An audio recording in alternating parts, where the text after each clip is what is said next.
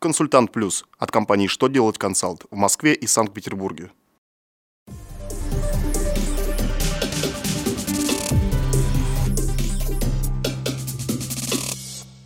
Добрый день! Для вас работает служба информации телеканала «Что делать ТВ» в студии Ольга Тихонова.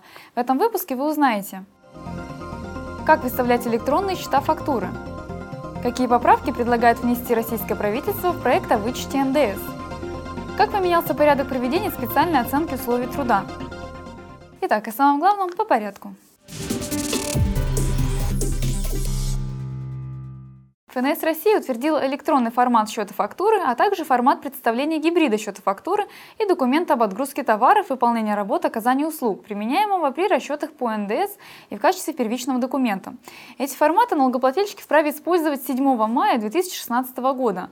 При этом установлено, что до 1 июля 2017 года налогоплательщики вправе создавать электронные счета фактуры как в соответствии с действующим, так и в соответствии с новым форматом.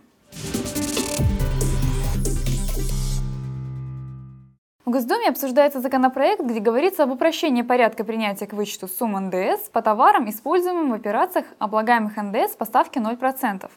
Российское правительство разработало поправки к этому законопроекту, ограничивающие действие предлагаемых изменений.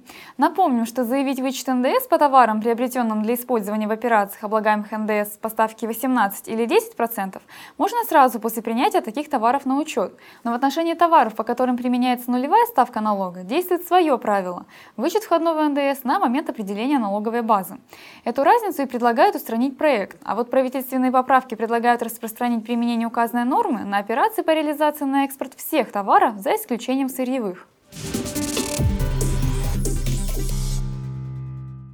Власти подкорректировали порядок приведения специальной оценки условий труда. С 1 мая вступил в силу соответствующий федеральный закон.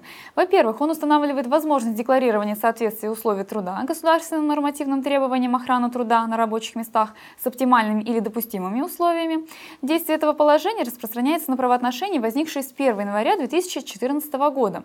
Во-вторых, закон расширил перечень сведений об организациях, проводящих спецоценку условий труда, содержащихся в реестре таких организаций. В-третьих, установлен переходный период до 31 декабря 2020 года, в течение которого методики методы исследований испытаний в измерении должны быть надлежащим образом аттестованы и внесены в Федеральный информационный фонд по обеспечению единства измерений. На этом у меня вся информация. Благодарю вас за внимание до новых встреч!